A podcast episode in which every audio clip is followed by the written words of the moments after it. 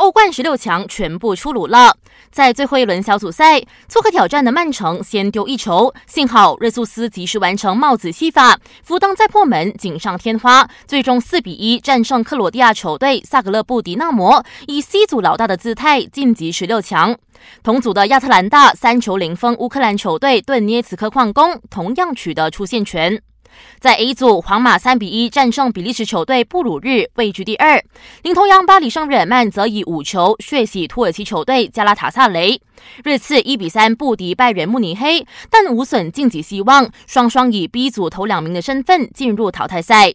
D 组老大祖云杜斯二比零击退德甲勒沃库森，老二马竞同样送俄罗斯球队莫斯科火车头两个光蛋，齐齐锁定十六强席位。值得一提，十六支锁定欧冠淘汰赛席位的队伍都是来自欧洲五大联赛，是一九九二年欧冠改制以来的第一次。